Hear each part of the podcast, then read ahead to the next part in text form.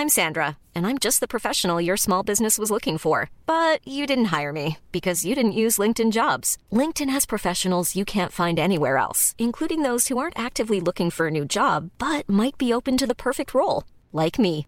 In a given month, over 70% of LinkedIn users don't visit other leading job sites. So if you're not looking on LinkedIn, you'll miss out on great candidates like Sandra. Start hiring professionals like a professional. Post your free job on linkedin.com/people today.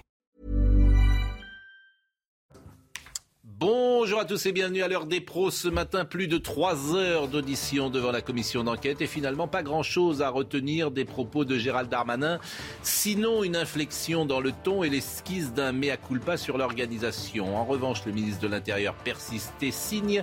Il a vu entre 30 et 40 000 supporters devant le Stade de France, en plus des 80 000 dans les tribunes. Quoi qu'il en soit, cette polémique n'est pas l'essentiel. L'essentiel, c'est que des supporters ont été agressés, violentés. Et on apprend qu'aucun policier n'assurait la sécurité entre les marches du Stade de France et les entrées des métros, des RER situés 500 mètres plus loin. Il est là le souci, sinon le scandale. Et qui est responsable? Ce n'est pas Emmanuel Macron, ni même Gérald Darmanin, ce n'est pas lui qui fait le plan d'action. C'est sans doute le préfet l'allemand qui a mal envisagé la soirée. Le problème, c'est pas l'anglais, c'est l'allemand. Mais comme la Macronie ne lâche personne en race de campagne, fut-elle électorale à huit jours d'un scrutin, la Macronie couvre et la Macronie fait diversion, les billets, les supporters, les Anglais. Je le répète, ce n'est pas le sujet. Le sujet, c'est qu'aller au Stade de France samedi ressemblait à un coupe-gorge. Il est 9h, Audrey Berthaud.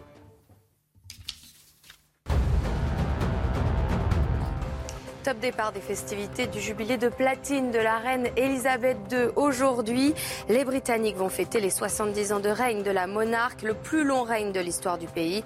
Les célébrations vont se dérouler jusqu'à dimanche, quatre jours de festivités qui sont des jours fériés dans tout le pays. Trois oligarques russes, dont le milliardaire Roman Abramovich, ont saisi la justice européenne pour obtenir l'annulation des sanctions prises à leur encontre par l'Union européenne à la suite de l'invasion russe de l'Ukraine. Les sanctions européennes consistent en un gel des avoirs et une interdiction de visa dans l'Union européenne. Enfin, quatre siècles plus tard, Molière retourne à Versailles. Une statue a été érigée hier dans cette ville. Une sculpture en bronze à l'aspect contemporain mais historique par son symbole. Sous les applaudissements, la sculpture de 250 kilos pour 1m80 a été dévoilée à quelques pas de la gare de Versailles. Je salue Marie-Estelle Dupont et c'est toujours un plaisir de vous recevoir, psychologue et auteur. On vous avait découverte durant euh, la pandémie. Évidemment, Gérard Carreau, que vous connaissez, et notre ami euh, Philippe euh, Guibert. On va revenir, bien sûr, sur l'audition d'hier. Mais c'est vrai que elle ne nous a pas appris grand-chose. Euh, c'est Charles Pasqua qui disait, je crois, euh, Gérard Carreau, quand il y a une histoire, il faut inventer une deuxième histoire pour faire diversion. Absolument. Mais là, j'allais le dire, si j'ose dire, vous me précédez, car c'est exactement euh, ce qu'avait fait Pasqua dans une affaire bien Oui. connue dans les années 80. Effectivement, c'est ça. Vous essayez de vous sortir d'une mauvaise affaire en créant une affaire dans l'affaire. Et comme ça, les gens n'y comprennent plus grand-chose. Voilà, c'est ça. Jusqu'à ce qu'on n'y comprenne Les plus rien, Français effectivement. moyens appellent ça noyer. Enfin, le- l'expression populaire, c'est noyer le poisson.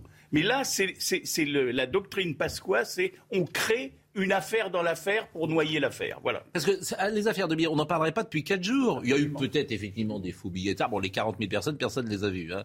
Mais euh, en plus, 80 000 plus, euh, personnes dans le stade, Oh, bah, plus oui. 40 000 euh, sur le parvis, ça se voit. Mais c'est pas du tout le souci. Écoutons quand même euh, une première fois un résumé de l'audition d'hier avec Valérie Labonne. Devant les sénateurs, le ton a changé et le premier policier de France esquisse un début de mea culpa. L'image négative de ce match est une blessure pour notre fierté nationale. Il est évident que les choses auraient pu être mieux organisées. Gérald Darmanin est resté fidèle à la thèse d'un afflux massif de supporters sans billets ou détenteurs de faux laissés-passer. Les sénateurs se sont alors demandé où étaient passés ces 30 à 40 000 supporters de Liverpool en trop. Le ministre a révélé une information encore inconnue. D'après la SNCF, ils auraient quitté les lieux avant la fin du match. Les quais du RERD, notamment de la plaine Stade de France, sont pleins, pleins de beaucoup de maillots rouges. Et euh, malheureusement, la SNCF doit refaire venir très rapidement des trains. Sur l'utilisation de gaz lacrymogène sur la foule, le ministre s'est excusé et a proposé d'étudier de nouvelles méthodes de dispersion. Il y a eu des gestes euh, inappropriés et disproportionnés d'un certain nombre euh, de la part de, de policiers ou de gendarmes mobiles. Le ministre de l'Intérieur a proposé, entre autres solutions, une meilleure anticipation des phénomènes de délinquance et a indiqué la possibilité pour les supporters anglais et espagnols victimes de vol ou d'agression de porter plainte depuis leur pays. Le paradoxe, c'est que des policiers vont peut-être, euh, vont peut-être être davantage euh, punis que euh, ceux qui ont fait des exactions. Il y avait quand même à peu près 400 racailles hein, qui montaient sur les barrières et il y a six personnes qui ont été déférées devant un tribunal. Ce niveau, je trouve que ce niveau de, mensonge quand même salit beaucoup la France. On a honte ce matin, moi, je trouve. je, pense que vous avez tout dit dans votre édito, c'est-à-dire que vous avez un préfet, Monsieur l'Allemand, qu'on n'est pas à sa première euh, gaffe ou à sa première faute, et dès 23h45, le ministre de l'Intérieur éprouve le besoin de donner une seule explication à ce qui s'est passé, qui sont les faux billets. Tweet 23h45. Et il n'en démord plus jamais ensuite l'erreur fondamentale, elle est là. Et je ne peux pas l'expliquer autrement que par la volonté de protéger un préfet que la Macronie, depuis les Gilets jaunes, a constamment couvert, protégé. Alors qu'à l'évidence, enfin tout ce qu'on comprend de cette affaire montre, comme vous venez de le dire, qu'il y a eu des problèmes dans l'organisation de la protection des supporters. Et je vous dis, il y a, il y a entre le Stade de France et les métros, il n'y avait pas de policiers. Il n'y a pas de policiers. Mais oui. C'est ça le vrai sujet. Tout le reste, euh, tout le reste c'est rien. Secondaire. le, vrai sujet, franchement, il y a depuis cinq jours, il y a une affaire qui monte et à juste titre. Et qu'on ne me dise pas, comme on, commençait certains, qu'on la monte, nous, les médias ou certains médias. Euh, il y a une véritable affaire importante parce qu'elle met effectivement en jeu, en plus, l'image de la France dans le monde. Et qu'est-ce que c'est que cette affaire à l'origine? C'est pas une affaire de faux billets. L'affaire de faux billets, c'est effectivement la technique utilisée depuis le premier jour par le ministre de l'Intérieur. Alors, celle-là, il en a parlé pendant deux heures. Je l'ai regardé religieusement en prenant des notes hier soir. Pendant deux heures, il nous a expliqué les faux billets sans nous convaincre. Mais la vraie affaire, l'affaire, avec un A majuscule, c'est le fait que plusieurs centaines, certains disent 400, d'autres 500, d'autres, on ne sait pas, à la dizaine près ou à la centaine près, que des voyous des racailles, peu importe l'expression, des agresseurs se sont jetés comme effectivement par bande, organisée, masquée, etc., pour aller piller, pour aller attaquer les gens qui sortaient du stade. C'est ça la vraie affaire. Et vous. vous rendez compte que pour l'opinion internationale, c'est ça qui compte. Nous sommes à Paris, nous sommes au Stade de France, à quelques kilomètres par le métro de Paris, et c'est ça, on vient vous attaquer quand vous venez sortir d'un. Et c'est cette affaire-là que le pouvoir ne veut pas voir. Il est dans le déni. Il est dans le déni total. Mais euh, la presse internationale, notamment espagnole, il y a une journaliste du Mundo Deportivo qui dit les supporters se sont retrouvés avant et après le match face à des groupes organisés de délinquants qui ont profité de l'impunité policière pour voler portefeuille et téléphone. Donc toute la presse internationale. Nous sommes d'accord, on le dit depuis trois jours. Alors les 75 000 euh, personnes, il y avait 80 000 personnes dans le stade et euh, M. Darmanin euh, dit il y en a 40 000. Mais là encore, si c'était vrai, si c'était juste, ils ont des hélicoptères, on verrait les images. Mais bien sûr. C'est-à-dire que ça serait très facile à arrêter. 40 000 personnes, plus 75 000 dans le stade, croyez-moi, ça se voit. On arrive à la télévision, on dit, mais regardez, on a ces images. Il ne montre pas les images. Et pour cause, parce qu'on verrait peut-être pas grand-chose. Écoutons euh, Gérald Darmanin, sa défense sur les 40 euh, 000 personnes qui sont dans le parvis. Comment on arrive à 30 000 ou 40 000 personnes supplémentaires des 75 000 personnes du Stade de France?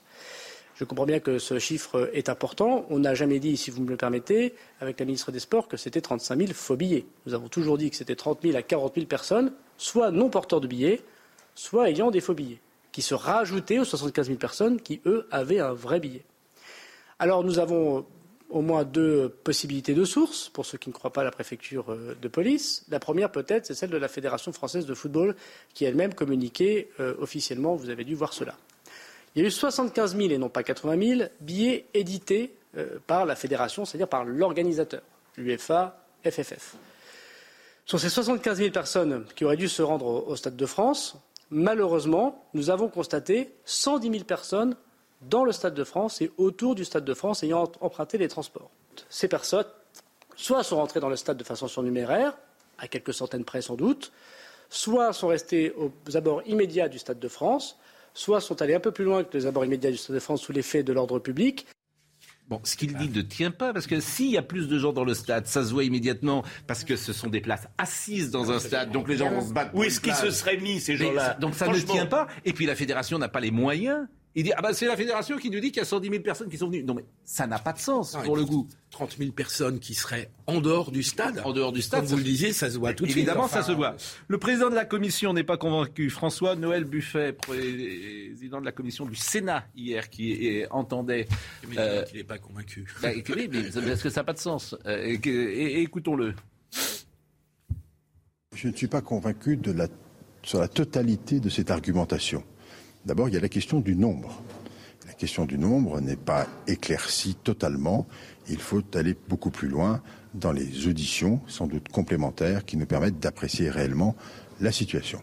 On sent qu'il y a une multitude de responsabilités, mais sur le plan de la sécurité publique, la responsabilité euh, du, gouvernement est, engagée, mais elle était reconnue.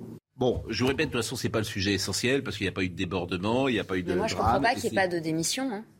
Oui, non, non, mais, non, mais on, ne pourrait pas dans un autre pays. On est à huit jours d'une campagne. On pourrait pas. Dans, mais justement, justement, on pourrait pas dans un autre pays valider un tel niveau de mensonge.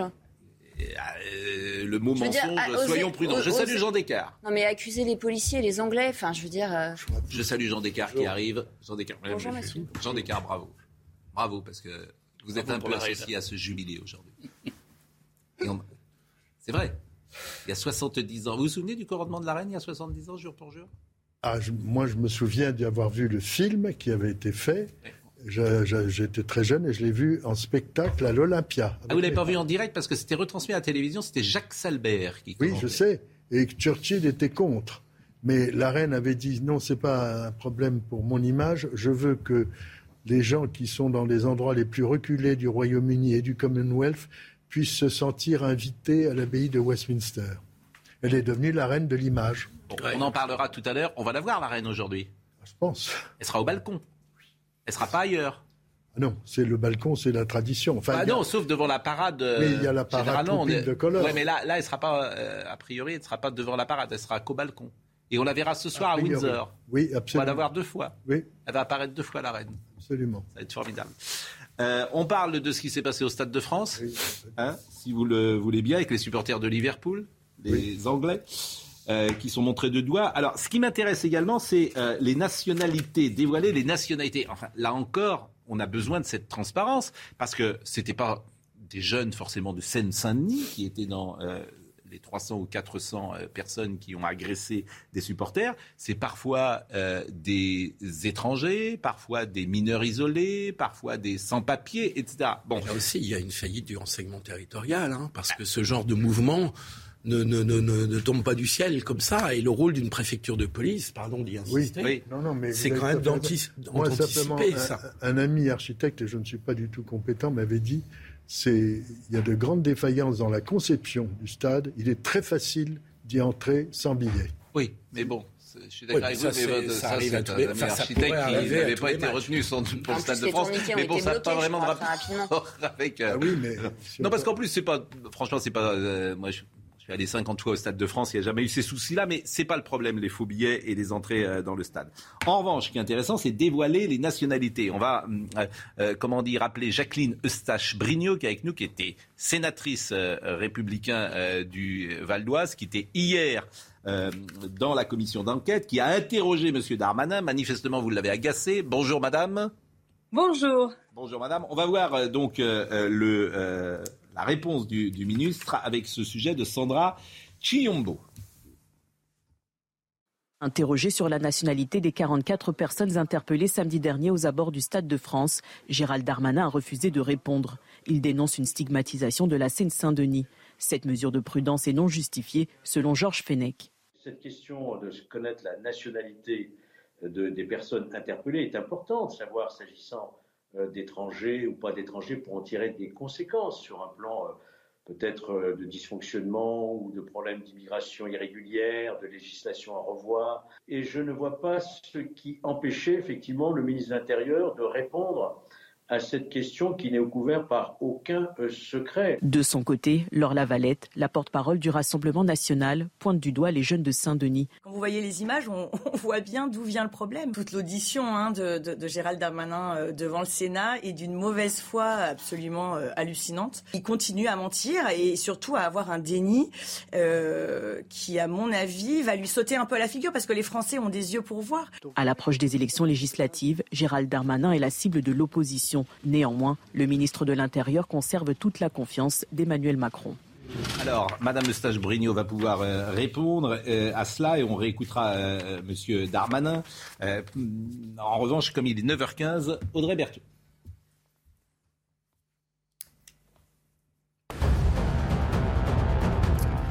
Soulagement pour Johnny Depp après euh, le verdict du jury cette nuit dans le procès qui l'opposait à Amber Heard.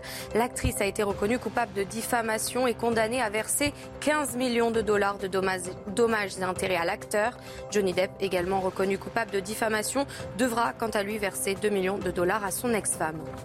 La Croatie prête pour l'adoption de l'euro en 2023. La Commission européenne a estimé que le pays remplissait les conditions, ce qui en fera le 20e membre de la zone euro, sept ans après l'entrée de la Lituanie.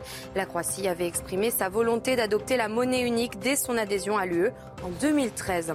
Enfin, depuis le début de l'année, les Français sont confrontés à une flambée des prix. Outre l'augmentation du coût de la vie, les taxes pèsent encore plus. En l'occurrence, la taxe foncière qui vient d'augmenter. Elle augmente dans plusieurs villes de France. Marseille est en tête, suivi de Tours, Strasbourg et Nantes. Euh, c'est Pierre Charon qui nous écoute et qui me dit euh, Vous pouvez me citer. Donc je le cite. Le préfet allemand a, depuis qu'il est arrivé, remis de l'ordre dans le maintien de l'ordre précisément, et a certainement évité une catastrophe en faisant ouvrir les grilles. Par ailleurs, il s'oppose courageusement, régulièrement à la mairie de Paris sur ses décisions farfelues à deux ans des Jeux Olympiques. Pierre Charon. Quelle belle défense du préfet, quand même, qui a été pris la main dans le sac depuis les gilets jaunes. Enfin, je veux dire, déjà, il y a eu des, drames en termes de sécurité sur les gilets jaunes. Madame euh, Eustache Brignos, c'est très intéressant ce qui s'est passé hier. Vous posez une question donc à Monsieur Darmanin et en gros, il est sur la ligne d'Emmanuel Macron pendant la campagne électorale, en tout cas pendant les deux tours. Si on parle de ça, vous êtes d'extrême droite. C'est ce qu'il vous dit. Je rappelle que vous êtes sénatrice euh, les Républicains. Mais en gros, on parle de ça, vous êtes d'extrême droite. C'était, euh, vous étiez renvoyé euh, dans vos 18 mètres sur ce thème-là. Alors, écoutez Monsieur Darmanin et je vous donne la parole. Je trouve qu'à la fois de la part de Mme la sénatrice et de vous-même, qu'évoquer avec beaucoup d'insultes la Seine-Saint-Denis, et qui, depuis euh, plusieurs heures, voire plusieurs jours, évoque une essentialisation de la délinquance, euh, en évoquant des nationalités, en mettant en pâture un certain nombre de liens euh, très nauséabonds qui font malheureusement l'écho d'une campagne présidentielle que pourtant les extrémistes ont perdue, je la trouve personnellement extrêmement déplacée. Je vous le dis comme je le pense. Je vous le dis exactement comme je le pense. Si, si, je pense qu'il y a une. Non, mais il faut assumer le fait qu'il y a une forme. Il y a une forme manifeste. Quand vous dites, madame, que depuis 1998, la France n'est plus la même et que la seine a changé, vous faites le jeu, je crois, de partis assez extrêmes. Et je veux dire ici, je veux dire, je veux dire, madame, que je suis personnellement, mais j'ai mon droit et mon opinion, j'ai le droit d'être assez euh, choqué par ce point. Et je n'ai pas, et puisqu'on m'a forcé à le faire pour lutter contre des fake news, à donner les nationalités des personnes que nous interpellons ce pays devient sidérant. S'interroger sur qui a agressé des supporters, d'où viennent ces gens, c'est faire le jeu aujourd'hui de l'extrême droite. Euh, Madame Stiach Brino, bonjour. Bonjour. Oui, mais de toute façon, vous savez ce qui s'est passé hier, parce que suite à la question que j'ai posée effectivement au ministre, c'est ce que nous vivons depuis quelque temps, c'est-à-dire le déni permanent de la réalité. Et dès lors qu'effectivement vous soulevez des problèmes et vous essayez euh, de sortir de cet enfermement dans lequel on veut nous mettre en permanence pour pas dire la réalité, vous êtes facho, vous êtes d'extrême droite. Moi, j'ai simplement dit deux choses. Que d'abord, je ne me réjouissais pas de l'image que nous avons donnée de la France euh, samedi soir. Qu'effectivement, alors avec un peu d'humour provocateur de ma part, certes, j'ai effectivement dit que des millions de personnes à travers le monde avaient vu que la Seine-Saint-Denis, n'était pas la Californie euh, sans la mer, comme l'avait dit une président de la République. Et je lui ai demandé simplement pourquoi tant de déni Pourquoi pas poser les choses? Pourquoi ne pas employer les beaux mots pour expliquer ce qui s'est passé samedi soir? Parce que à part nous parler et nous bassiner, excusez-moi l'expression, sur les faux billets, sur les méchants anglais qui sont venus euh, samedi soir, rien sur le reste. C'est-à-dire que pendant les trois quarts d'heure de son exposé au Sénat, rien sur les 300, 400 ou 500 sauvages qui ont agressé les Anglais et les Espagnols à l'entrée et à la sortie de ce match. Et ça, c'est insupportable. Parce que moi, je pars d'un principe que quand on refuse, quand on refuse de poser la réalité, eh ben, on ne commence pas le début de la résolution du problème. Voilà. Et donc là, vous avez des propos nauséabonds, vous êtes fâcheux et vous êtes d'extrême droite. Moi, je refuse ça. D'ailleurs, je lui ai dit à la fin, en tête à tête, je vous autorise pas à me traiter de facho et, vous n'avez pas le droit de me traiter de quelqu'un d'extrême droite. Je suis simplement une élue de la République qui essaye de poser la réalité de ce que nous vivons, de ce que nous subissons depuis des années pour essayer d'avancer. Sauf que ce gouvernement aujourd'hui, bah, le gouvernement Macron, et puis Macron 2 sera peut-être pareil, est dans un déni permanent de ce qui se passe. Voilà, c'est la réalité. Oui, moi ce qui m'interroge, si vous voulez, c'est la métamorphose de, euh, du ministre Darmanin. Parce que le, euh, Madame, je vous entends m'approuver, Madame la sénatrice, je suis quand même étonné. Celui qui, au début, lorsqu'il a été nommé, apparaissait comme ah Darmanin, c'est un homme d'ordre. Il vient effectivement du même parti que Madame la sénatrice. Il vient du parti des Républicains. Euh, il est arrivé en tenant des propos fermes, justement concernant effectivement un certain nombre de délinquances euh, qui était en train de monter. C'est lui qui est à l'origine euh, du mot sauvagerie, la sauvagerie. Et on lui a beaucoup reproché à l'époque. Et tout d'un coup, je vois cet homme qui passait donc pour un homme de plutôt répressif, en tout cas plutôt euh, capable de faire un certain nombre de choses, qui apparaît comme s'étant absolument fondu dans la doxa macronienne, c'est-à-dire nous sommes dans le meilleur des mondes, tout va bien dans cette diversité heureuse qui, bien sûr, incarne nos banlieues, il fait bon vivre, mm. et tout ce qui va à l'encontre de ce doxa de la diversité heureuse, et maintenant, il épouse ça. on dirait qu'il est devenu de gauche. J'en appelle. Non, mais j'en appelle à notre ami de gauche. Moi, moi je veux dire un mot. C'est pour ça que cet homme qui se réclamait de Nicolas Sarkozy, quand même, au début, on se, on se dit que c'est même pas du déni, c'est de l'idéologie. C'est-à-dire, on va tordre le réel et le casser en petits morceaux pour qu'il rentre dans l'idéologie. C'est même plus du déni à ce niveau-là. Euh, qu'est-ce qu'il vous a répondu? Parce que vous disiez que vous aviez eu un échange avec lui en tête à tête, c'est ça qui m'intéresse n'avais pas compris ce qu'il m'avait dit, ce qu'il avait dit. Enfin, je suis quand même pas idiote. J'ai bien compris la manière dont il a, il a, il a, exploité mes propos. Après, je voulais dire par rapport à ce qu'il vient de dire, mais vous savez ce qui se passe, c'est qu'aujourd'hui, euh, si Monsieur Darmanin a changé, c'est parce que c'est la voix de son maître. Hein. C'est juste la voix de son maître. C'est-à-dire qu'aujourd'hui, on a à la tête de l'État un président qui ne veut pas poser les problèmes tels qu'ils sont. Et on voit très bien il que les a posés, mais on pourrait dire que la présidentielle y a répondu, euh, ce qui est une réalité. La présidentielle l'a élu avec 58%. Mais ce qui est vrai, c'est que entre les deux tours, euh, c'était extrême droite, extrême droite, extrême droite, extrême droite, extrême droite, matin, midi et soir. Donc effectivement, à partir du moment où on parle de ces sujets-là, on est qualifié d'extrême droite. C'est ennuyeux. Exactement.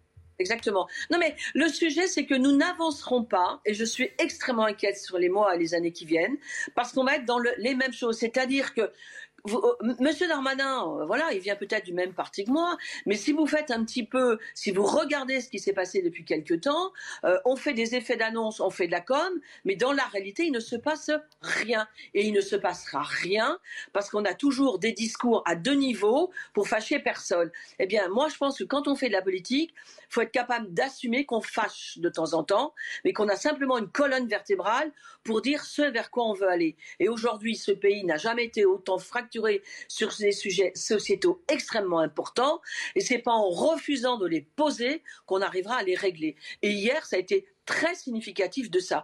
Aimer la France et dire qu'on ne se réjouit pas de voir une France telle qu'on l'a montrée samedi soir, j'estime ne pas être extrême droite. J'estime simplement une élue de la République qui se bat pour ce merveilleux pays. Voilà, c'est tout. Eh ben merci.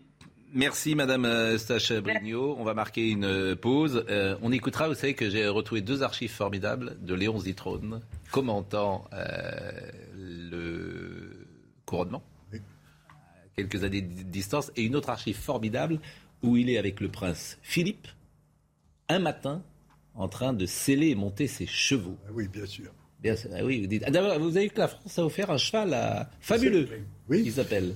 Oui, le, cheval euh, de la garde républicaine, c'est le cadeau de, de l'Élysée, du président de la République à la reine. Il faut dire que depuis longtemps, le régiment de cavalerie de la gendarmerie, euh, à la caserne des Célestins à Paris, participe au Royal Horse Show de Windsor. Mmh. Et que les chevaux. Vous voyez des images peut-être de la préparation de ce qui se passe Les, les chevaux ne faisant pas de politique, ça permet à la reine de, de voir euh, ce qu'elle aime. On l'a vu rire, Elisabeth II, il y a dix jours, quand une de ses juments a gagné une course. C'est sa vie.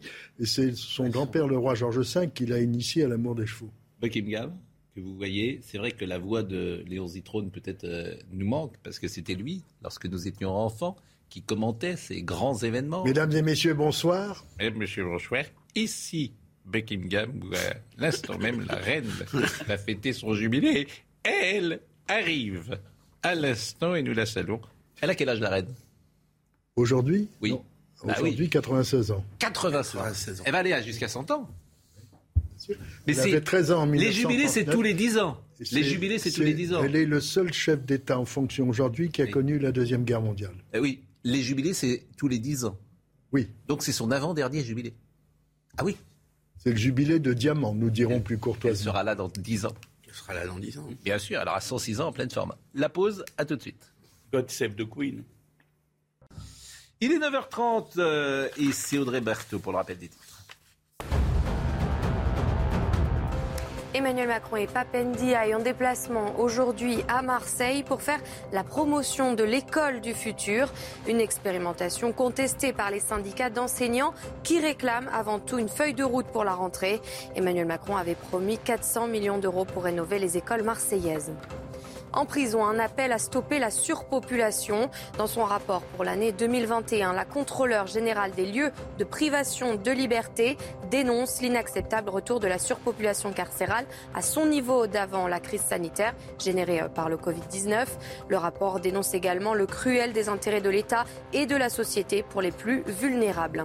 Enfin, Boris Johnson a été interpellé frontalement sur le Partygate, mais le Premier ministre britannique a défendu sa gestion du scandale. Il a assuré qu'il ne serait pas responsable pour lui de démissionner, malgré la fronde croissante dans sa majorité. Jean Descartes est avec nous parce qu'évidemment, euh, c'est aujourd'hui le jubilé. Le point d'orgue, c'est à quelle heure D'ailleurs, on voit des images en direct? À quelle heure on verra la reine sur le balcon, Jean? Oh, Je pense euh, plus tard. Euh, vers l'heure de déjeuner ou dans l'après-midi, parce qu'il y a d'abord un défilé militaire. Il faut rappeler que c'est symboliquement l'anniversaire de la reine qui est décalé par rapport à sa vraie date de naissance, mais c'est une tradition qui remonte euh, pratiquement au XVIIIe siècle pour être sûr d'avoir du beau temps. Parce que quand on était né au mois de novembre, on n'était pas sûr d'avoir du soleil, mais plutôt de la pluie. Oui, mais là, c'est déjà. Euh, bah, aujourd'hui, c'est le la date anniversaire du couronnement. De son couronnement. Alors, ce qui est un... Mais le jubilé, oui. c'est pas son anniversaire, c'est le couronnement. jubilé. Non, non, nous sommes bien d'accord. Mais en même temps, ça, il y a la cérémonie Trooping the Color. On, mélange les deux pour faire quatre jours de fête pour la reine. Bien. Il faut rappeler que c'est avec son grand-père, euh, le roi George V, qu'elle a fait son, sa première apparition au balcon pratiquement à, à l'âge d'un an et qu'il lui a fait coucou euh, apprendre le Royal Wave, donc c'est une vieille tradition. Euh... Enfin, c'est pas très dur non plus d'apprendre le Royal Wave. Non, non, non, mais il y a une façon. Pas je veux dire, c'est pas le, la fonction. le faire. C'est comme. Voilà, c'est. Ça demande pas. Euh... Et il y a eu une chose à signaler, il y a eu une exception euh, au moment du 8 mai 1945. Le roi George VI a voulu que Churchill apparaisse sur le balcon, ce qui était sans précédent mais en raison de la guerre et de leur travail. autrement, c'est toujours la famille royale qui, évidemment, est sur le balcon. Voilà. Bon. Il est bien préparé, hein, Charles, quand sa maman va mourir, parce que là, ça fait un moment quand même qu'il attend l'affaire. Il est déjà préparé depuis euh, longtemps et depuis euh, des mois, il a le double, il a le double des Royal Boxes, des oui, contenus diplomatiques, politiques, mm. ce qui est très important. Et la reine a préparé la suite aussi euh, en, en, acceptant et en cautionnant le remariage de Charles avec Camilla, l'amour de sa vie, et en décidant qu'elle serait reine consort de façon à ce qu'il n'y ait pas de chaos à sa disparition. Il y en a eu assez. D'accord. Alors, on termine juste notre sujet euh, Stade de France. Parce que c'est reine consort. La reine consort oui. Consort dans le même mot, hein, c'est pas. Euh, oh, j'ai compris. Ouais, euh, C'est-à-dire qu'elle est vraiment euh, l'épouse, l'épouse sans fonction politique, voilà. mais l'épouse ah, du même. Voilà. Eh oui. Ah, c'était le, le, le, le, prince Philippe était le, le prince Philippe était le prince consort. Il était d'ailleurs très très beau. Le prince oui, Philippe. Il était, alors, il marche toujours deux pas derrière. Deux pas derrière. À partir du moment, pour Philippe, ça a commencé euh, au moment de l'annonce de la mort du roi George VI. Ils Bien étaient sûr. au Kenya et Elisabeth, euh, princesse héritière, devenue reine, descend de l'avion de la BOAC, British Overseas Airways Company, venant du Kenya. Et Philippe veut marcher derrière et l'écuyer, l'aide de camp, l'arrête tout de suite et lui dit désormais deux pas derrière. Eh oui. Oui. Bon, écoutons, euh, pour terminer sur euh, l'affaire du Stade de France, euh, je voulais vous faire ré réagir avec euh, deux policiers, deux syndicats de police qui ont réagi, parce qu'eux ont le sentiment qu'effectivement, ils sont en première ligne. C'est pas eux, ils exécutent. C'est pas eux, euh, effectivement, qui prennent les ordres. Et ils vont peut-être euh, payer pour euh, tout le monde. Alors, tout d'abord, Mathieu Vallet, qui revenait sur les condamnations. Dimanche matin, il y avait 81 interpellations qui avaient débouché sur 49 gardes à vue. Ça, c'est des chiffres de la préfecture de police de Paris, des services de terrain. Et hier, on se rend compte qu'il y a six personnes qui ont été présentées au tribunal judiciaire de Bobigny. Il y, a, il y a un problème. Enfin, je veux dire, il y a une double peine pour les victimes. Elles se sont fait détrousser, agresser, voler, violenter lors de cette soirée. Et je termine. Et derrière, en fait, eh ben, on a relâché la plupart des personnes qui avaient été interpellées en flagrant délit. Et les infractions, elles sont simples. Hein. Vol, violence, vol, roulotte, agression, violence volontaire. Et il y avait que, à ce moment-là, cinq interpellations pour des intrusions avec dégradation. Donc moi, je le redis sur votre plateau. Il y avait des voyous de cité qui ont majoritairement pénétré dans le stade illégalement en escaladant les grilles. Et il y avait des voyous sans papier, et notamment des mineurs étrangers isolés, qui ont été les principaux auteurs présumés de ces agresseurs. Et quand dis des voyous sans papier, bah, les profils sont démontrés, puisque sur les six, j'ai bien remarqué qu'il n'y en avait pas un de nationalité française. Bon, il n'y en a qu'un, c'est ça qui est extraordinaire, qui est en prison. Mais j'ai cité hier cet exemple kafkaïen. Vous avez un Algérien qui fait l'objet euh, d'une obligation de quitter le territoire français au QTF. 25 ans. Il a été euh, condamné à 10 mois de prison avec sursis. Donc ils l'ont mis dans la nature, sur le territoire français, qu'il doit quitter. Mais sans aucun euh, comment dire, contrôle. Donc là, c'est kafkaïen, parce que les, les, les, les, Français comprennent que cet État est absolument impuissant. Donc tu as quelqu'un devant toi, il ne doit pas être sur le territoire français, il est condamné à 10 mois avec sursis, l'autre a été condamné à 10 mois ferme. Donc celui-là, il mandat de dépôt, il n'y a pas de souci. Il est en prison.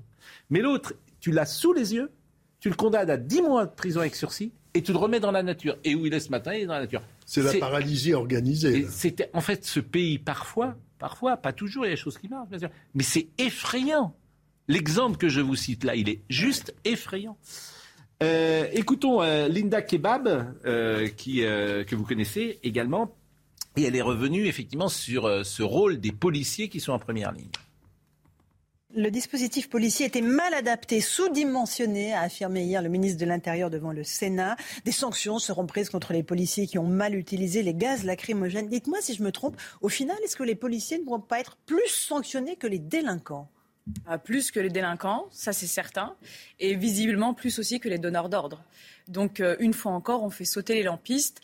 Tant pis euh, si euh, dans l'usine ça grippe. L'important, c'est de faire sauter l'ouvrier. La consigne, en tout cas, c'est ce qui nous revient, nous, en tant que représentants des lampistes, c'est on nous a dit, on veut absolument personne contre les grilles. Vous vous débrouillez, vous utilisez tous les moyens de dispersion possibles. Et le seul que l'on a à notre disposition, c'est le gaz lacrymogène. Donc moi, je veux bien qu'on sanctionne et qu'on pinaille sur les petits lampistes qui ont utilisé le gaz lacrymogène parce que ça fait pas beau dans les images. Mais en réalité, une nouvelle fois, plutôt que de, de, se contenter de sanctionner l'ouvrier qui ne sait pas laver les mains, eh bien plutôt sanctionnons celui qui a permis à la situation de devenir aussi catastrophique. Il a, Et celui qui a permis notamment que sur les 600 mètres qui séparent la sortie du stade de la bouche de métro, comme champ de bataille, puisque les gens ont dit on a pouvait même plus marcher, il y avait des tessons, etc. Sur ce champ de bataille-là, il n'y avait pas un policier. Et là, ce n'est pas la faute des policiers. Les policiers, ils ont des chefs, effectivement, et les chefs, ils ont des ordres. Et les ordres, ils viennent d'où? Si ce n'est de chez M. Darmanin. Non. Ah, là, en l'occurrence, c'est sans doute le préfet. police, oui, enfin, oui, parce que c'est Oui, pas le Gérald police, Darmanin qui fait Darmanin, le plan d'action. le Mais... à Bon, dernière chose, et après on parlera d'abord de Amber Heard, et ça, ça va nous intéresser avec Johnny Depp. C'est intéressant, euh, vous aurez peut-être un avis euh, dessus, puisque Johnny Depp hier, euh, Amber Heard a été condamné à verser 15 millions d'euros, ce qui est des sommes qui sont sidérantes, et lui, il a été condamné à verser 2 millions d'euros. Donc, Il euh, fait 13 millions de différents. je Vous aviez fait le calcul. J'avais j'avais eu du mal à le faire, mais grâce à vous, vous avez donné le bon résultat. La dernière chose, c'est cette affaire de violence sexuelle. Lors de la cohue aux abords du Stade de France, plusieurs témoins affirment que des agressions ont eu lieu. Un policier assure notamment avoir vu des bandes de jeunes toucher les poitrines des, des jeunes femmes. Un supporter espagnol a affirmé J'ai vu des filles de moins de 12 ans pleurer parce qu'elles ont été touchées par euh, ces monstres, disait-il. hein. bien sûr, c'est.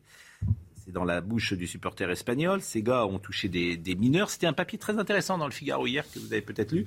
Et euh, M. Darmanin a répondu hier euh, sur ce sujet. Je veux dire ici qu'à ma connaissance, et selon les plaintes qui ont été déposées, mais aussi les constats faits par les policiers et par les gendarmes, il n'y en a pas euh, dans les environs du Stade de France et en Seine-Saint-Denis dans le lien direct qui menait au transport en commun. Je veux dire une nouvelle fois que ceux qui en seraient victimes doivent évidemment déposer plainte ou faire des signalements et que les nationalités, euh, imaginons les Espagnols, les Anglais, qui auraient pu être victimes de ces faits extrêmement graves qui ont été relatés, mais je constate euh, qu'ils ne sont pas étayés par des témoignages, euh, euh, si j'ose dire, euh, précis avec des identités, mais je veux le dire aussi aux journalistes qui en ont eu connaissance, de le porter à la connaissance de la police et de la justice. Ça me paraît euh, nécessaire, euh, évidemment, puissent le faire, puisqu'ils pourront également déposer plainte dans leur euh, euh, ville euh, étrangère euh, d'origine et même le faire euh, par Internet. Alors là, ce qui est compliqué, c'est qu'il y a sans doute moins de Français que d'Espagnols et d'Anglais. Donc ces gens sont repartis dans leur pays. C'est pour ça qu'il n'y a pas de plainte. D'ailleurs, il y a une Anglaise euh, qui a dit qu'elle a vécu les 10 minutes les plus longues de sa vie. Et ce que je, ce que je comprends pas, moi, c'est l'entêtement du ministre. Il a toutes les vidéos qui démontrent, euh, qui démontrent l'inverse de sa thèse. Je ne comprends pas son entêtement. La, enfin, la confiance va être complètement rompue. Si Ah on oui, a des sûr. tensions sociales à la rentrée, les Français n'auront absolument pas Sa confiance. C'est quand même très énormément inquiétant. perdu.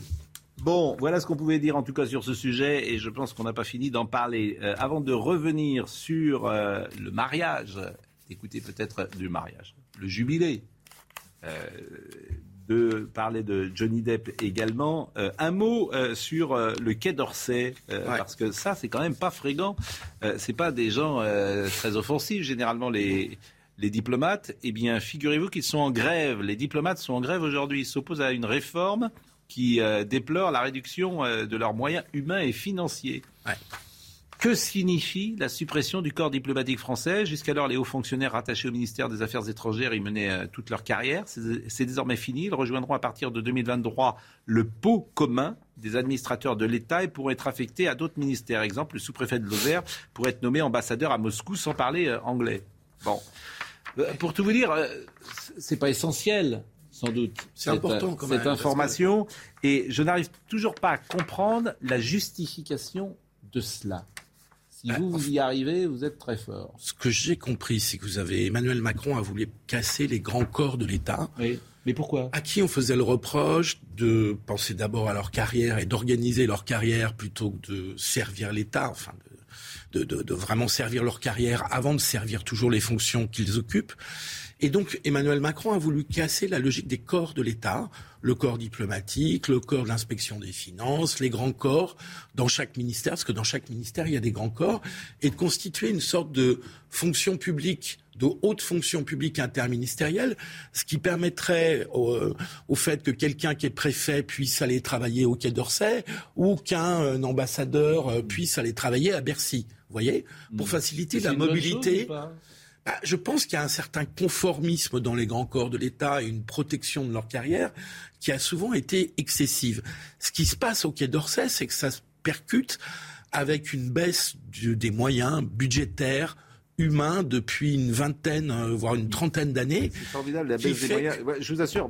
Oui, mais le, je- le- je- le je- réseau diplomatique a Non, été... Je, je n'ai jamais travaillé dans le, dans, dans- dans le service public. Mais on est un pays. Tu te dis, euh, pardonnez-moi de le dire comme ça, mais où passe l'argent, quoi?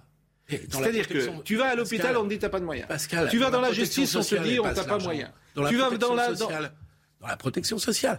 J'ai travaillé au sein de l'État depuis euh, il y a une dizaine d'années. Je crois pas. J'ai passé mon temps. Je crois pas que ce soit vrai.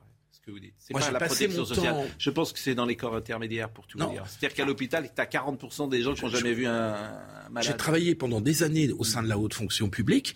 J'ai passé mon temps à faire des réunions pour faire des économies. Parfois plus que pour faire ce pourquoi j'étais euh, payé. Donc, il y a eu une très forte tendance aux économies depuis Nicolas Sarkozy, sous François Hollande et Emmanuel et ça, Macron. très bien. Donc, oui, dans les ministères. qu'on économise. Dans les ministères. Mais pourquoi pas, euh, si c'est justifié euh, ah, Ça a créé des effets. La réforme de ça a créé des effets pervers. Bon, écoutez, voilà ce qu'on pouvait dire. Puisqu'on parle de protocole d'ailleurs et de diplomatie, je vais vous lire le message quand même de Emmanuel Macron à Madame, à la reine Elisabeth. et, vous allez valider. Il l'appelle Madame. Oui. On l'appelle madame Madame. C'est correct, absolument. On ne dit pas votre Altesse. Madame.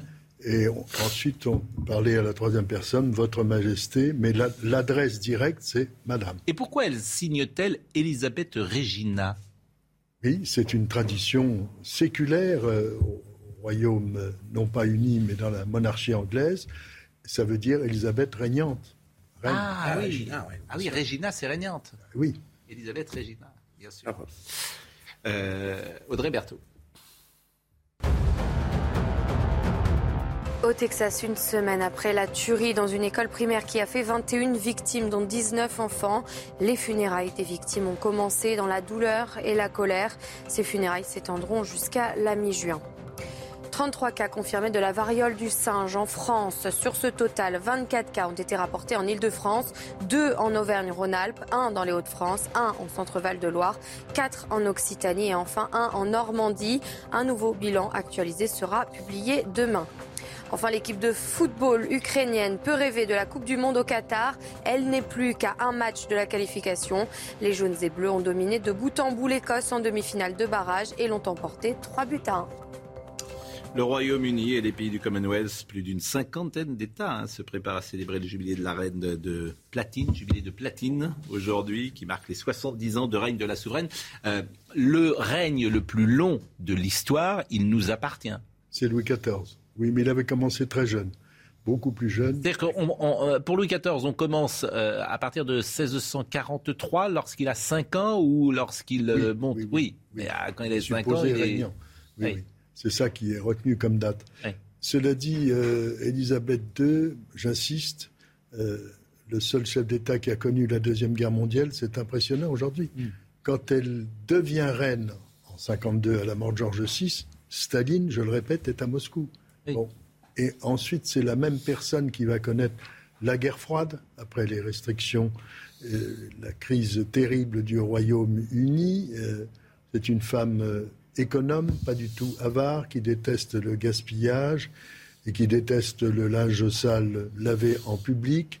Elle a beaucoup souffert des étalages à l'américaine, entre guillemets, des, dissensions, etc., qu'on connaît, mais elle a aussi souffert euh, de ce qui s'est passé avec sa sœur Margaret. On, l'a accusé d'avoir d'être dur avec sa sœur Margaret, qui voulait épouser un héros de la Royal Air Force, Peter Townsend, mais qui était divorcé. Ça n'est pas la reine, c'est le gouvernement qui n'en voulait pas.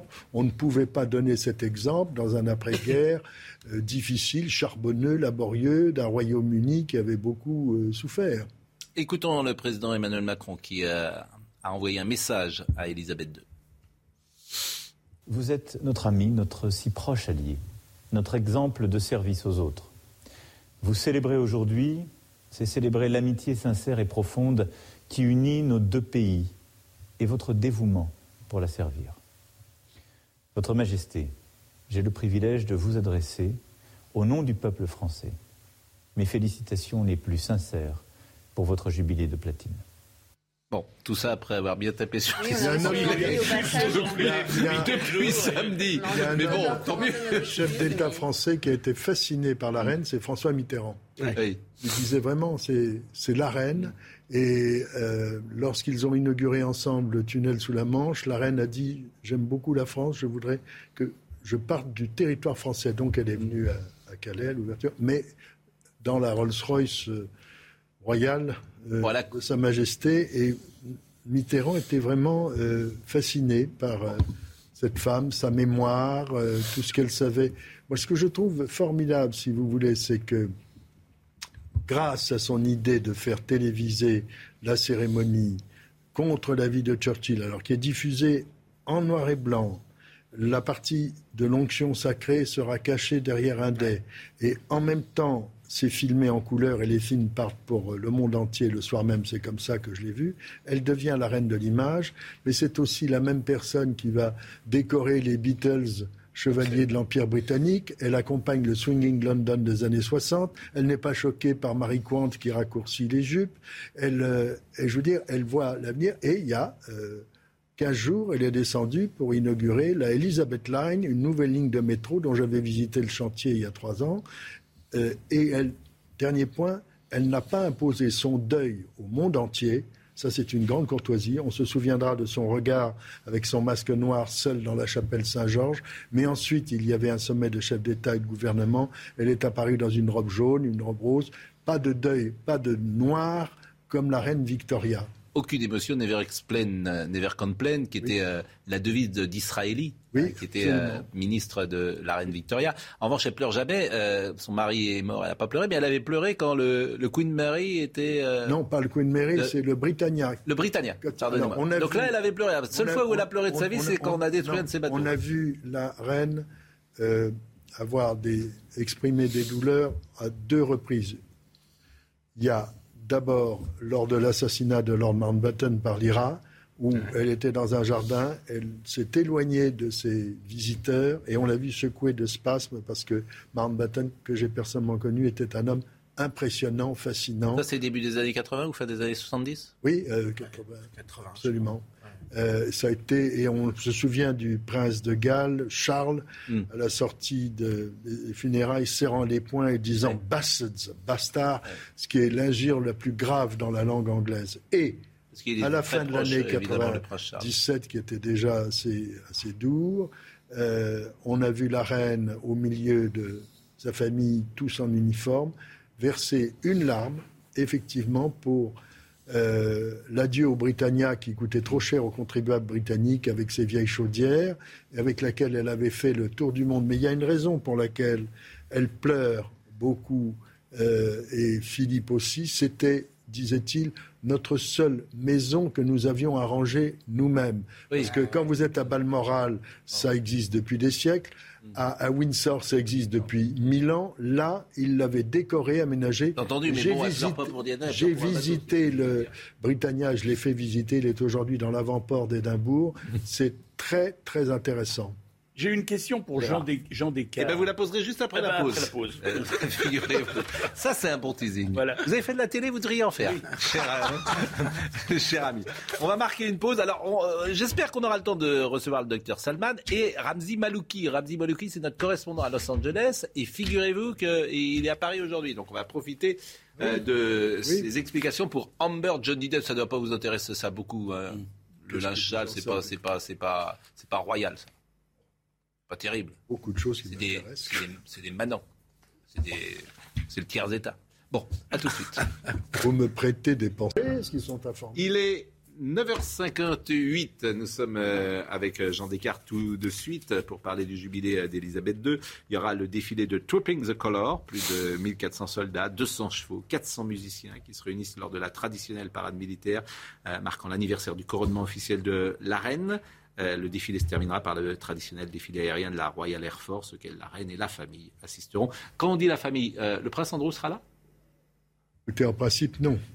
parce qu'il a tout fait pour gâcher l'image de la couronne. Oui, mais il était là l'autre jour dans le pour la messe anniversaire de son père. Oui, mais ça c'est euh, autre chose. C'est purement familial, si je puis dire. Mais je ne sais, a priori, il ne devrait pas. Y mais quand elle va apparaître au balcon, la reine, elle sera seule ou elle sera avec sa famille? Ah non, elle sera avec euh, sa famille, tous les gens qui ont servi la couronne et qui n'ont pas gâché l'image de la couronne. C'est l'idée. Et, c'est euh, le Meghan. C'est-à-dire au service de l'État. C'est entendu, mais Meghan et son mari seront là? Écoutez, aux dernières nouvelles, ils ne devaient pas être là. Je n'ai pas d'autres informations. Ça m'étonnerait, mais bon, parce que la reine a été scandalisée de leur comportement et surtout, elle a. Euh, n'a pas oublié qu'il ils ont pris une décision de partir pour les États-Unis sans la prévenir, alors que Philippe était déjà un petit peu malade. Au moment de Noël à Sandringham, qui est une institution, enfin un rite sacré pour la reine, et avec euh, des projets de raconter euh, pour, sur Netflix et autres euh, leur vie douloureuse, etc. ils n'ont pas, voulu comprendre que, en perdant leur titre d'Altesse royale, ils ne représentent plus l'État, plus la couronne ce que décide le gouvernement et le souverain. Il y aura le prince Charles, il y aura ses enfants. Oui. La princesse Anne. Oui, bien sûr. Euh, oui, celui dont on parle jamais, qui est le dernier. On ne parle jamais celui-là, après le prince Andrew. Oui, Édouard. Édouard, on n'en parle jamais d'Édouard. On en parle peu, en effet. Lui, il a un mariage heureux, il n'a pas divorcé, tout va bien. C'est le seul. pas de problème pratique, non. Euh, je oui, c'est un problème pratique, effectivement. Si vous, voulez, non, mais c'est le reflet d'une image. Euh, c'est le seul qui est parce que c'est une famille. Bon. Commencer, si vous voulez, c'est c'est une tradition, le balcon formidable, et que Elisabeth II, le 8 mai 1945, elle était apparue en uniforme et elle filer avec sa sœur dans la foule pour être. Jean, il est 10h01, je vous coupe euh, avec Audrey Berthaud. Au 99e jour de guerre en Ukraine, la Russie resserre son étau sur la ville stratégique de Severodonetsk dans le Donbass. 80% de la ville est contrôlée par les forces russes, c'est ce qu'a déclaré le gouverneur de la région cette nuit. Il avait 51 ans. Hier, un policier s'est donné la mort à Bazas en Gironde. C'est une information euh, CNews. Il était marié et avait des enfants. C'est le 30e suicide de policier depuis le début de l'année. Enfin, le défilé aérien du 14 juillet approche. Regardez ces images. Les premières répétitions ont eu lieu hier à Villacoublay dans les Yvelines. Au programme, une reconnaissance du parcours à bord d'hélicoptères de l'armée de l'air. Je remercie Philippe Guibert qui était avec nous euh, ce matin. On va recevoir dans une seconde, je le disais, Ramzi Malouki, qui est notre correspondant permanent à Los Angeles, pour parler du procès de Johnny Depp Amber Heard. Euh, mais avant, je vous disais tout à l'heure qu'on a retrouvé des images d'archives de Léon Zitrone en 1953. D'ailleurs, il a dû faire le commentaire quelques années après. Euh, et, vous, vous, va se replonger donc dans ce couronnement qui était à l'époque une première en mondiovision. alors il doit être tout la même couleur, à peu, près la même grandeur. Mais euh, pour nous, ils sont tous les chevaux qui, font le, travail de l'État, de, de l'Opening Parliament. Non, non, c'était pas des images de la BBC, je le dis pour euh, euh, notre ami Marine Lançon. Je voulais vous montrer des images du couronnement de la reine euh, d'Angleterre, mais on ne peut pas euh, les voir, dit-on, pour des raisons de droit. Donc là, ces images que vous avez vues, ce sont des images du prince euh, Philippe avec Léon Zitrone. Donc est-ce qu'on peut réécouter peut-être la voix de Léon Zitrone, même si ce n'étaient pas les images que je voulais vous proposer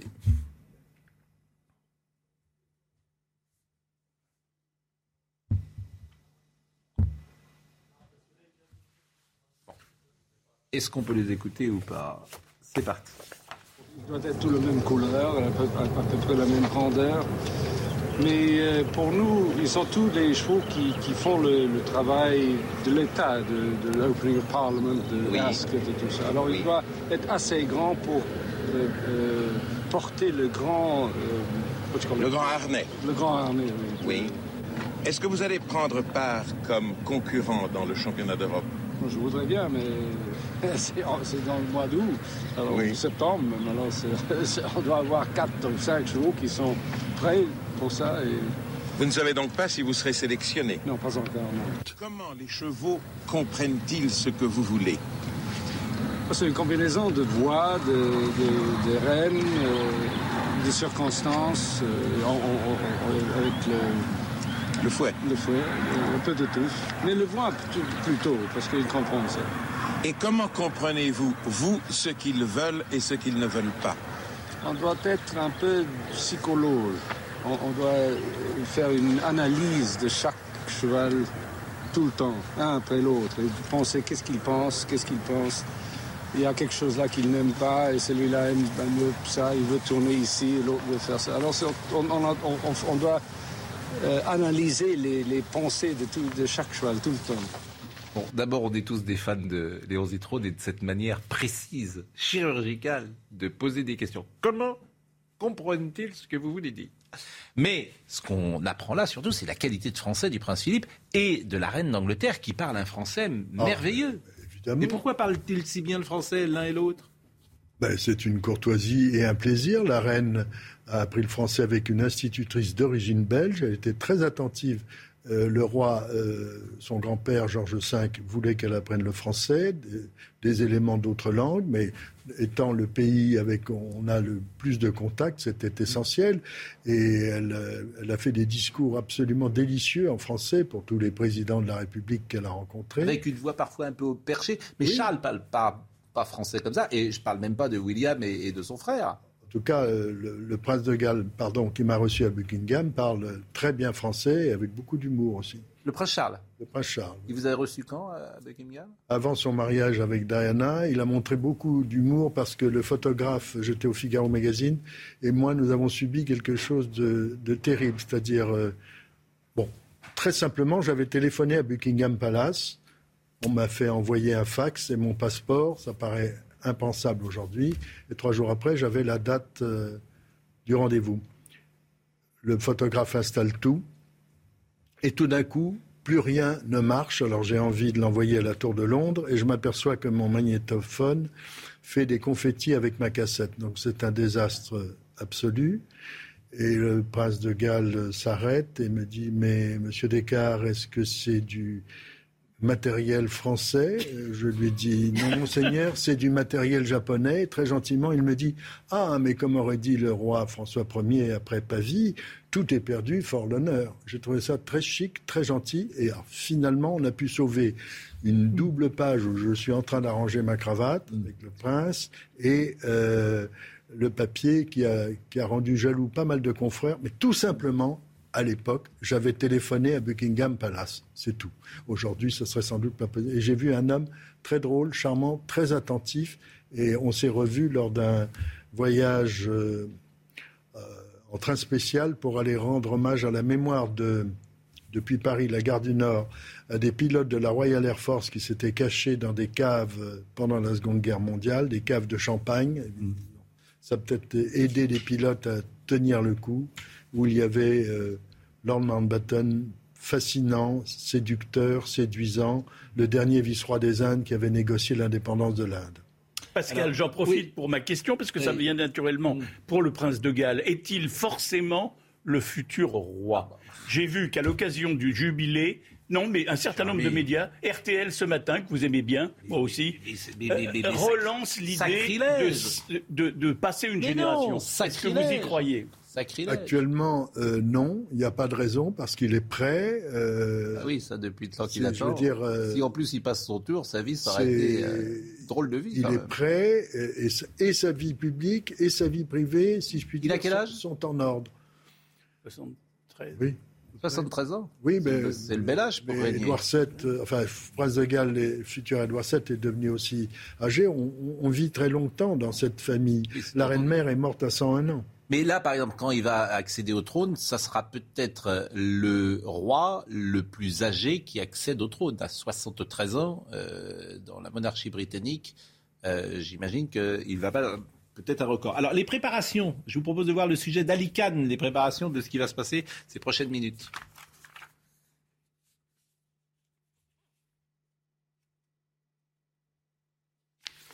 L'allée qui mène à Buckingham est déjà prête et ornée des couleurs du Royaume-Uni. C'est ici que plus de 1500 soldats, musiciens et chevaux de l'armée britannique vont défiler lors de la cérémonie du salut aux couleurs, qui marque officiellement l'anniversaire de la reine, née en avril. Le défilé sera suivi d'un survol aérien par 70 appareils de la Royal Air Force. Point d'orgue de la parade, l'apparition sur le balcon de certains membres de la famille royale, un événement à ne pas manquer pour des milliers de Britanniques et touristes qui espèrent apercevoir Elisabeth II. Elle fait partie d'une majeure partie de l'histoire britannique. J'ai grandi en étant une grande fan de la famille royale. Elle incarne quelque chose qui nous rend fiers, nous, Britanniques. 70 ans de règne, loyale au pays, c'est une femme incroyable. Je l'admire, tout simplement. 124 coups de canon seront tirés à la mi-journée à Londres et à travers tout le Royaume-Uni. Enfin, plus de 2800 signaux lumineux seront allumés au palais et sur tout le territoire britannique. Des lumières seront allumées dans 54 capitales du Commonwealth sur les cinq continents. Il est généralement avec nous en duplex de Los Angeles. Bonjour Ramzi Malouki. Il est aujourd'hui à Paris, de passage à Paris, comme je vous envie parfois de vivre à Los Angeles. Euh, vous êtes en plein jet lag, vous venez d'atterrir quasiment oui, à Paris. oui. Bon, donc là, il est 11 heures de moins, donc il est minuit, donc vous avez- c'est la belle heure pour vous encore. Oui, absolument, Hein oui. Bon, il y, a, il y a combien? Il y a 10 heures avec euh, Los 11 heures. Angeles. 11 9 heures, pardon. 9 heures avec, euh, bah, vous voyez, 9 heures. Bon, je vous remercie d'être venu nous voir. On a suivi, grâce à vous, avec vous, le procès à Johnny Depp à Amber Heard. Euh, il est sorti gagnant, c'est en tout cas ce que disent euh, les gazettes dans ce procès ultra médiatisé, euh, l'opposant à Amber Heard, même si les jurés ont conclu que les deux vedettes d'Hollywood s'étaient mutuellement diffamées par voie de presse. Euh, elle devra euh, verser Amber Heard 15 millions de dollars à Johnny Depp et lui devra en verser deux. Je vous propose, avant d'intervenir et que vous me donniez euh, votre analyse, d'écouter le verdict commenté par euh, l'avocat Camille Vasquez, avocat de Johnny Depp. Aujourd'hui, ce verdict confirme ce que nous avons dit depuis le début, que les accusations envers Johnny Depp sont diffamatoires et ne s'appuient sur aucune preuve. Nous remercions le jury pour ce juste verdict. Merci aux juges et au personnel de la Cour d'avoir consacré autant de temps, de dévotion et d'énergie dans cette affaire.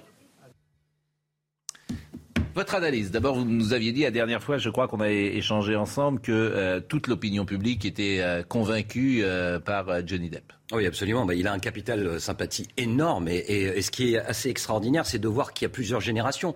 Il y a la génération qui a grandi avec Johnny Depp, c'est-à-dire ceux du feuilleton 21 Jump Street, de Edward aux mains d'argent. Et puis il y a l'autre génération, beaucoup plus jeune, je veux dire des enfants de 4 à 6 ans, qui voient en Johnny Depp Jack Sparrow.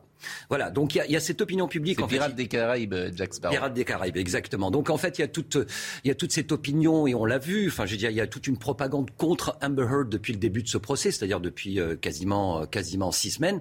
Il est sorti gagnant, mais il faut quand même signaler une chose, c'est que ce, ce procès finalement devient une référence. Pourquoi il devient une référence?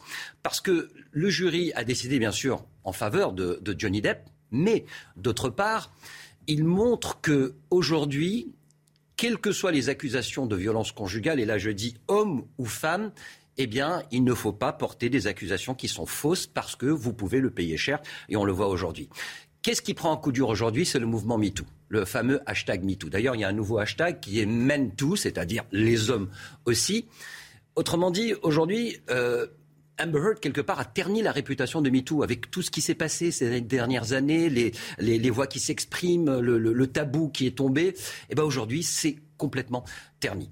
D'autre part, il faut savoir aussi que, en, en ce qui concerne... On va voir des images d'ailleurs pendant que vous parlez peut-être euh, et, et d'Amber Heard et, et de Johnny Depp. Et en ce qui concerne Johnny Depp, euh, qui finalement on lui pardonne tout. Faut, faut savoir que Johnny Depp a toujours été un rebelle. Je veux dire les histoires de bon, il a cassé sa chambre euh, euh, d'hôtel il y a, y a- y a des années, euh, ses concerts de rock. Finalement, on lui pardonne tout parce que encore une fois, il a un énorme capital Oui, sympathie. mais il y a aussi des témoignages. Par exemple, Vanessa Paradis, qui a été euh, sa compagne, euh, a toujours témoigné euh, en, en faveur euh, de Johnny Depp et a toujours euh, rapporté combien euh, c'était un homme dans l'intimité qui, et d'autres femmes qui ne s'étaient euh, jamais montré violent. Ça a dû peser, ça, quand même. Complètement. En fait, c'est quelqu'un de.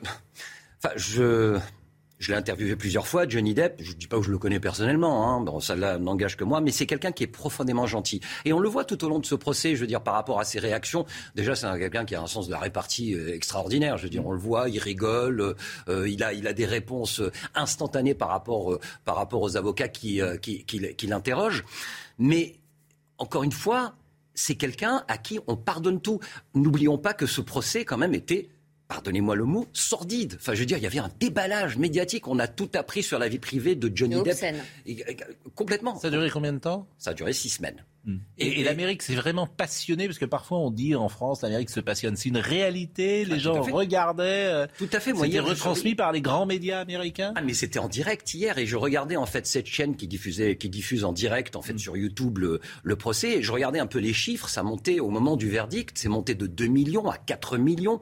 Donc il y avait 6 millions de personnes connectées sur YouTube sur cette chaîne pour écouter le verdict. Et, et quasiment toutes les chaînes nationales, les chaînes d'infos en continu également aux États-Unis, se sont, enfin, je veux dire, elles ont fait une édition spéciale. Il y a appel possible?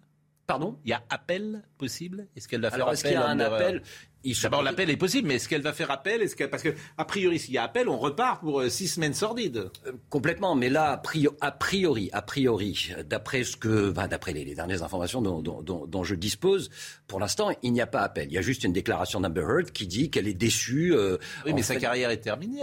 Aujourd'hui, elle, elle n'a rien à perdre d'une certaine manière à faire appel, parce que ça va être compliqué peut-être pour elle un petit peu compliqué euh, dans la mesure où euh, on l'a vu. Enfin, je veux dire, aujourd'hui, il y avait des gens à l'extérieur du tribunal qui criaient Johnny, Johnny. Il y a les hashtags euh, justice pour Johnny Depp.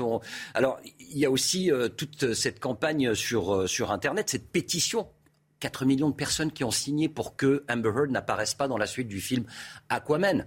En plus de ça, elle a été, je dirais, a été désavouée aussi par, par les studios qui l'ont engagée dans ce film en disant qu'elle n'avait pas été très bonne dans le premier film et que son rôle euh, depuis, euh, depuis le départ avait été raccourci pour, euh, pour On la rappelle qu'ils avaient été mariés. Hein C'est un mariage express. De... Oui. C'est ça qui est. Alors, alors ce qui est. Alors, je vous coupe, malheureusement, si j'ose dire, mais heureusement aussi pour l'information, puisqu'Audrey Berthaud est là, 10h15. Au moins quatre morts aux États-Unis dans une fusillade dans l'Oklahoma. Ça s'est passé cette nuit dans un hôpital. Le tireur est mort. Il était armé d'un fusil et d'un pistolet et se serait suicidé sur place. Il n'a pas encore été identifié par les autorités. Le footballeur français Benjamin Mendy, visé par une nouvelle accusation de viol par une autre femme. Il était déjà accusé de sept viols ainsi que d'une tentative de viol et d'une agression sexuelle. Il y a neuf jours, le joueur de 27 ans avait plaidé non coupable de ces faits. Benjamin Mendy comparaîtra le 25 juillet. Enfin, c'est le début de la tournée européenne des Rolling Stones. Le groupe de rock britannique a célébré ses 60 ans avec un premier concert hier soir. Vous le voyez à Madrid. Les Stones ont programmé 14 dates, dont deux en France, à Lyon et à Paris fin juillet. Marie-Estelle Dupont, euh, Ramzi Malouki disait euh, euh, le mouvement MeToo entamé bah, elle a sali une cause, euh, une cause noble, donc c'est regrettable. C'est, ce, enfin, ce procès est quand même la, victoire de la présomption d'innocence. Déjà, ça c'est une bonne chose. Et puis, si on dépasse le côté étalage obscène qui est un peu incommodant, euh, moi je trouve qu'il y a un point positif c'est que euh, peut-être certains vont sortir du manichéisme selon lequel l'homme est forcément le salaud et la femme est forcément la victime. J'ai malheureusement autour de moi, dans mes patients ou dans mes proches, des hommes qui ont été battus par des femmes ou des femmes qui ont mis en scène des coups qui n'avaient pas été portés euh, pour avoir euh, des dommages et intérêts. ça brise la vie d'un homme, ça brise la vie de sa famille évidemment. Et donc voilà, il faut sortir du manichéisme selon lequel la femme est forcément une petite chose fragile et ne peut jamais être manipulatrice.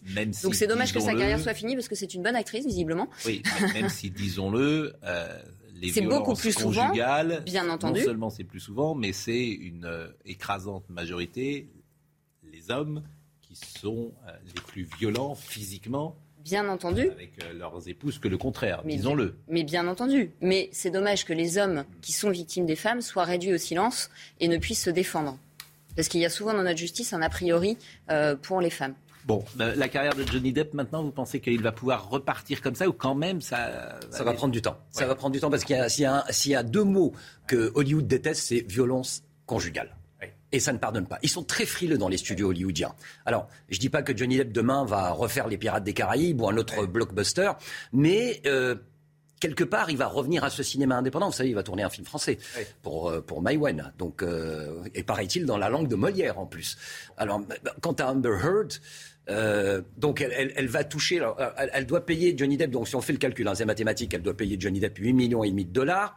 Le divorce a coûté à Johnny Depp 7 millions et demi de dollars, donc en fait quelque part il gagne 1 million euh, sur, euh, sur cette on est, on est toujours très friand de vous écouter parce que ce qui se passe aux États-Unis arrive quelques mois ou quelques années chez nous plus tard, et notamment dans le rapport homme-femme qu'on met aujourd'hui, ça devient, et notamment à Hollywood, extrêmement codifié, paraît-il. C'est devenu il y, a, tout, un protocole maintenant. Vous savez qu'il y a des gens maintenant qui surveillent sur les tournages. Alors je ne sais plus comment on appelle ça en, français, mais ce sont en fait des experts en, intimité. Voilà, je cherchais en fait une traduction littérale. Ce sont des experts en intimité, c'est-à-dire que sur le tournage, ils vont dire voilà, c'est une scène de baiser, euh, c'est une scène, euh, je dirais, euh, de, sexe. Alors on va, on va d'abord demander à l'actrice si tout va bien, on va demander à l'acteur si tout va bien, puis on, on va surveiller pour qu'il n'y ait pas polémique après cela. Donc voilà, donc il y a des nouveaux métiers en fait qui se créent qui sont des experts en intimité sur les tournages hollywoodiens. Et les personnes célèbres parfois font très attention, par exemple, à ne pas entrer dans un ascenseur euh, tout seul, euh, ou plus exactement accompagné euh, d'une femme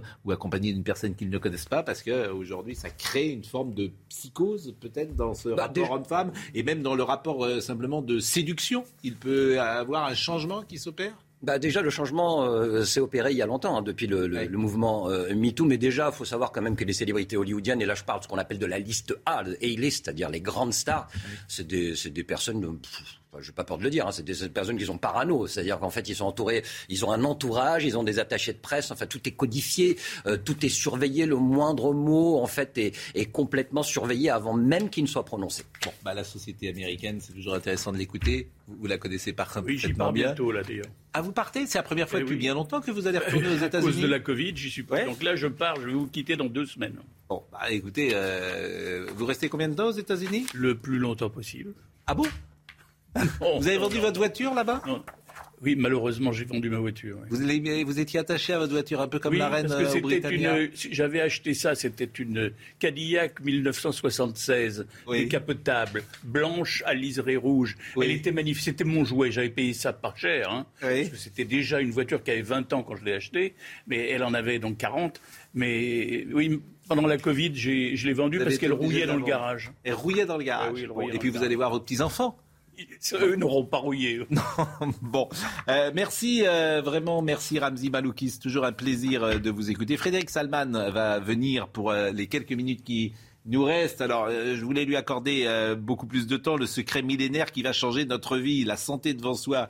Il va pouvoir nous donner quand même deux ou trois conseils de le vie longue. Et alors, c'est notre sujet du jour, puisque la reine d'Angleterre, c'est quoi le, le, le, le, succès de sa longévité, à votre avis 96 ans? Euh, une grande sobriété, a priori, mais longtemps, sa boisson favorite était le gin du bonnet. Peut-être que la faculté ne lui permet plus ça aujourd'hui. Les bons champagnes français, euh, mais le tout d'une façon euh, modéré. Hmm. Non, mais est-ce qu'au fond, ce qui tient pas, euh, tout simplement, c'est d'être reine C'est-à-dire, euh, Monsieur Salman peut rentrer d'ailleurs, Monsieur Salman que je salue, euh, le secret millénaire qui va changer votre vie. Bonjour, euh, Frédéric Salman, et merci d'être avec nous. On parle de la reine d'Angleterre. Euh, vous allez pouvoir vous, vous, vous asseoir la santé devant soi, le secret millénaire qui va changer votre vie. Je me demo- je demandais à, à- à notre ami Jean Descartes le secret de la longévité de la reine. Le- Finalement, le sens du devoir d'aller Oui. jusqu'au bout. C'est tout. Et finalement, on- on- c'est quand on a quelque chose à faire, on- tant qu'on a quelque chose à faire sur la Terre, on reste là. Moi, je considère que toute mort avant 120 ans, c'est une mort prématurée. Ah. Donc la reine d'Angleterre, c'est une gamine qui a un très bel avenir devant elle. Oui. Donc ça bon. commence bien. Moi, Je vous adore, bien sûr, mais bon, tout le monde. Charles, c'est dur ce que vous dites tout le monde. Hein. Il Oui, faut qu'ils prennent patience. Oui. Ça arrive.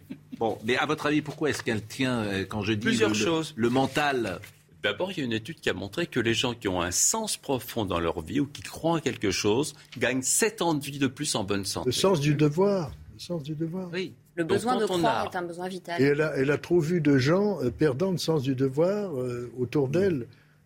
Il faut qu'elle reste euh, exemplaire. Et elle travaille, elle continue à travailler beaucoup en visioconférence, euh, en recevant les gens dans les conditions sanitaires, tout ce qu'on peut adapter, mais elle continue d'assumer sa fonction. le, le sens qu'on donne, l'activité cérébrale, plus l'activité cérébrale est élevée, plus le système immunitaire fonctionne au quart de tour. Maintenant, il y a une certaine sobriété. On a découvert il n'y a pas longtemps les, recettes qui fait qu'on vit plus longtemps en bonne santé. Il y a d'abord le jeûne séquentiel, ça veut dire pendant 16 heures, on arrête de manger mon citrate bien, deux repas au lieu de trois, et les résultats sont étonnants. Vous savez, à chaque seconde, on produit 20 millions de cellules pour remplacer nos cellules usées ou mortes. Et le risque d'erreur de copie Et ce jeûne séquentiel, vous le faites euh, quotidiennement Quotidiennement. C'est-à-dire que vous faites deux repas et euh, le deuxième, si j'ose dire, euh, est espacé de 16 heures avec le premier qui revient. Exactement. Et les résultats sont étonnants. Donc le matin, donc euh, alors concrètement, j'ai dîné hier soir par exemple à 20, 21h Ouais. après euh, mon émission. Ce matin, j'ai pris un café, j'ai pris euh, des petites tartines de pain. C'est mauvais. Euh, oui, c'est qu'en fait, il faut faire un Voilà. 16 heures en s'hydratant bien, mais sans calories. Mais, mais Vous j'aime savez- pas de café non plus. Si le café, on peut. J'ai le droit de sans café. sucre. Donc 21h, donc 10h, 9h, 9 et 6, 15, c'est avant 15h. Avant 15h, faut pas que je mange. Oui, et le résultat est étonnant. Vous savez, tout se passe comme si dans une Pourquoi ville, on avait un nombre de repas limité à prendre. Gérer, ça fait travailler une dizaine d'organes, le foie, les pancréas, les reins, une usine. Eh bien, les résultats qu'on a eu sur le jeûne séquentiel sont à couper le souffle. Et si je prends un yaourt le matin, ça va Non, changer ça marche pas. Un yaourt, c'est pas bien. Non. Vous Une allez banane, gagner des années de vie en bonne santé. Une pomme. Non, rien, Rien. du tout. ça Vous monte. aurez moins faim en mangeant pas faim, mais pourquoi on peu. dit que le petit déjeuner, c'est très important? Non, mais c'est pas vrai. Vous savez, aujourd'hui en France, on ne meurt pas de carence ou de faim, on meurt d'excès. Avec ce jeûne séquentiel, et en prenant certaines compositions de plantes qui vont faire que c'est des calories mimétiques, ça fait croire qu'il y a des calories alors qu'il n'y en a pas. Il y a la recette dans le livre. Eh bien, un, votre immunité va monter, l'inflammation porte d'entrée des maladies va chuter. D'accord. Mais vous sur allez les deux repas que je dois privilégier, alors les deux repas que je dois privilégier, Ceux sont que vous voulez. Ah oui, donc je peux faire le repas le matin. Si je mange pas le soir, par exemple, ah oui. Mais qu'est-ce que vous préconisez vous? Faut mieux ne Le plus manger. pratique, ce que je fais, c'est Ouais. je bois simplement du thé vert le matin. Oui. C'est tout, ça suffit, parce qu'il y a moins de contextes sociaux le midi, le Et soir. le soir, vous dînez Ah oui, bien sûr. D'accord. Et vous dînez normalement. Bon. Alors, faut pas trop dormir, vous dites. Il semblerait que les gros dormeurs, c'est-à-dire ceux qui dorment plus de 9 heures par nuit. Bon, d'accord, 9 heures par nuit. Et font plus de 90 minutes de sieste dans la journée. Oui, là, c'est, c'est, c'est beaucoup. Ça, devient des. hypersomnie, ouais. C'est, c'est- Bon. Présente un risque d'AVC supérieur à 85% à celui des dormeurs normaux. C'est quoi un dormeur normal? 7h30 par nuit, c'est bien. Oui. Le sommeil, c'est essentiel. Éviter les médicaments parce que c'est pas bon du tout. Oui. Eh bien, il faut le noir complet, le frais. Et en même temps, il y a des mouvements respiratoires qui font qu'on s'endort tout de suite. Il y a des cycles qui vont faire que si vous avez un certain cycle respiratoire, il y a l'entraînement dans le livre, Ouais. vous verrez, vous endormez comme un bébé. Bon. Et l'aliment magique, paraît-il, c'est l'ail. Non, l'ail, il faut une gousse d'ail crue par jour, ça marche, mais on est très seul après. Oui. Oui, c'est Oui, c'est curieux. Faut pas, c'est- faut pas prendre de l'ail pour aller euh, draguer les filles. Non, ça marche pas très bien. Non, ça éloigne. Non, mais il y a des gélules d'ail désodorisées ou d'ail noir. Alors que la sexualité fait partie de la longévité. Ah oui, c'est pas possible. 12 rapports sexuels par mois augmentent de 10 ans l'espérance de vie en bonne santé. Donc ça fait un, 12, ça fait un tous les trois jours. Et notamment, dans le livre, il y a- j'ai étudié la médecine Ouais. tantrique, qui est formidable, c'est-à-dire que c'est une façon... Jusqu'à quel âge, pardonnez-moi, les rapports sexuels? Pour les il n'y a pas d'arrêt. Ah, Il y a un moment pour les garçons, ça s'arrête quand même. Non, pas du tout. Pas du tout. Alors, je peux vous dire que non. Au-delà de cette euh, limite, votre ticket n'est plus Non, valable, non, non, écrivait non, Romain maintenant on a absolument tout. Et quand on voit par Quitte à prendre des petites... euh, Mais bien évidemment, vous savez, d'ailleurs, quand un homme indique des érections instables, on Oui. contrôle les artères coronaires parce qu'il y a des liens entre les deux. Donc aujourd'hui, ça fait partie des fonctions comme boire, manger, Et respirer. l'érection, pardonnez-moi, ça, s'arrête euh, mécaniquement, j'ai envie de dire. Ça s'arrête avec l'âge, de la tout. même manière qu'on court moins vite. Pas du tout, dites Non, non, ça continue. Bien sûr, il y a des petits réglages et des optimisations. Ah oui, des petites optimisations chez le pharmacien. On va optimiser. Oui. Non, mais- Il y a, il y a Mais des, en fait- il y a des assistances techniques aussi. Oui, mais plus. Vous avez des rapports sexuels, plus vous avez envie, la testo continue. Ah non, ça je suis d'accord. Mais le plus plus, il marche euh, dans la vie surtout. Plus tu travailles, plus tu travailles. Plus tu bois, plus tu bois. Plus tu cours, plus tu cours. Et plus tu... Voilà. De toute façon, on est comme des montres automatiques, on Oui. se recharge dans le mouvement. En trois semaines de vacances, on perd 20 points de quotient intellectuel déjà. En trois semaines de vacances Ouais. Ah, bah, je connais des gens qui prennent beaucoup de vacances. Ouais, ben, je vous dis, J'ai l'impression, parce que, bon. qui se casse la figure. Euh, là, alors, ce qui est drôle, et ça on le saura jamais, c'est euh, l'influence de notre mental sur les maladies, la, la capacité de se créer des maladies. Ça, on ne saura jamais. Ça, on est tous Oh, on est en frappés train de. bah, la neuroscience est en train de montrer de plus en plus le fait qu'on ait une unité psychosomatique. Et quand vous avez une émotion, vous augmentez vos hormones de stress, notamment le cortisol, donc vous modifiez vos constantes biologiques, donc vous pouvez déclencher des Si maladies on- si inflammatoires. On Par broie exemple. du, Ah si oui. on broie du noir pendant une minute, il faut 5 heures pour que l'hormone du stress redescende. Redescende. Il y a des gens qui se bouffent de l'intérieur Oui, et qui vrai. se fabriquent des maladies. Et d'autres, à l'inverse, qui se protègent. On a fait un test. Bernard Tapie, hein, sans le citer, disait ça, c'est-à-dire que les problèmes financiers qu'il a eus, le cancer qu'il a eu, il a toujours fait un lien lui-même. euh, en plus, hein, on se disait dans le temps faire du mauvais sang, ou, et, et comme pas, en plus c'était l'estomac, donc euh, c'était vraiment quelque chose. Il mettait lui-même, hein, je le Oui, cite. euh, je le connaissais. Ouais. Il avait pris conscience qu'il s'était bouffé de l'intérieur. Ouais. Et maintenant, on le sait. Regardez, si je- vous avez mal au dos, je vous donne un comprimé pour vous soulager. En fait, c'est un comprimé de sucre, mais vous ne le savez pas. On a eu l'idée de faire une prise de sang parce que 40% des gens sont soulagés par un placebo.